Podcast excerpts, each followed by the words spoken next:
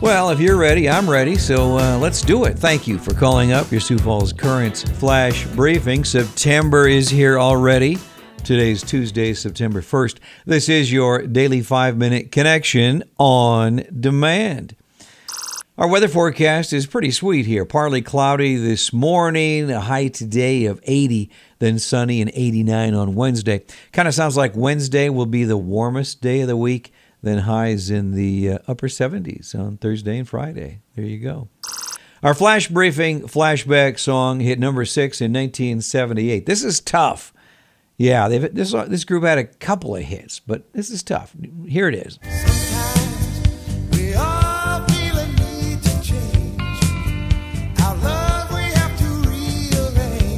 I'll name the artist and title and play the song in just a bit here.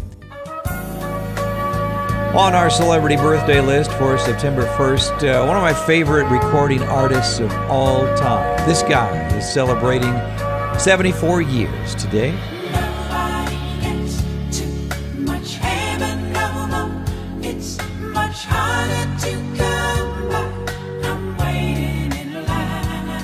Barry Gibb, the oldest brother of the Bee Gees, and I'm sorry to say, the only one still alive these days, is 74. Dr. Phil is 70 today. Comedian actress Lily Tomlin is 81. You may remember her on Rowan and Martin's Laugh-In. She played a role of Edith Ann. She sat, well, she appeared to be a little girl in a huge rocking chair. She'd make a statement and then say, and that's the truth. Well, looking back on this day in history for September 1st, in 1945, this day was VJ Day. It was the formal surrender of Japan aboard the USS Missouri, which marked the end of World War II. The movie Rear Window, directed by Alfred Hitchcock and starring James Stewart and Grace Kelly, was released on this day in 1954.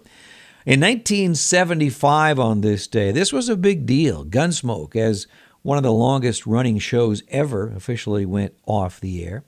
The Rock and Roll Hall of Fame opened in Cleveland, Ohio on this day in 1995. On this day in 2004, the sexual assault charge against LA Laker Kobe Bryant was dropped by the Eagle County District Attorney's Office in Colorado after the victim decided not to participate. In 2018, on this day, a memorial service for Senator John McCain was held at Washington National Cathedral with his daughter Meghan McCain, Barack Obama, and George W. Bush speaking. Democratic presidential nominee Joe Biden took a sledgehammer to President Trump's emphasis on law and order, asking voters, Does anyone believe there will be less violence in America if Donald Trump is reelected? President Trump told Fox News' Laura Ingraham in an exclusive interview Monday night that if he wasn't president, you would have seen riots like you've never seen before. Well, the FAA has approved small package delivery for drones. I don't know. I fly a drone. I'll be interested to see how this works, if it works. In South Dakota news, an obituary released by his family confirms that Paul Dean Nelson of Gettysburg died in a tornado on Sunday. The storm moved through central South Dakota around 6:15 p.m. Sunday evening. Here are the latest coronavirus numbers in South Dakota released by the State Department of Health. On Monday, 187 new coronavirus cases were announced. Current hospitalizations are at 76. The death toll remained at 167. Also, uh, the Sturgis rally is now directly tied to 105 positive cases of the coronavirus for South Dakota residents.